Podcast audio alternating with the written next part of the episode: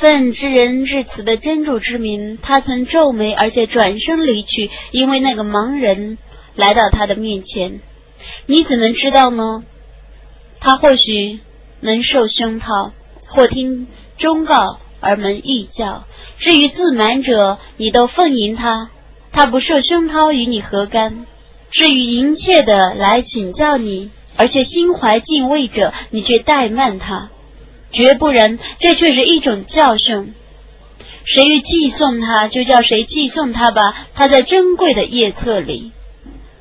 那些夜册是被称扬的，是被劲敌的，是在许多书记的手里的。那些书记是尊贵的，是善良的。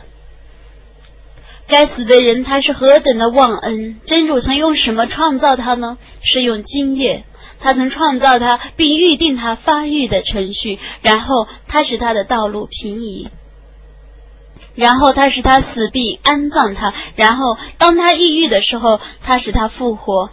绝不然，他没有奉行他所命令他的事物。教人观察自己的食物吧。我将雨水大量的倾注下来，然后我使地面奇异的裂开。我在大地上生产白骨与葡萄和苜蓿，与仔冬和海藻与茂密的原铺水草和牧草，以供你们和你们的生畜享受。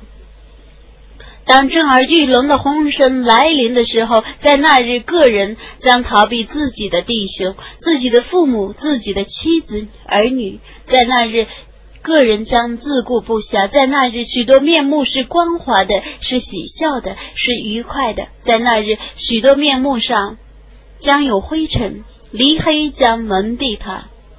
这等人是不信道的，是荒淫的。伟大的安拉，至实的语言。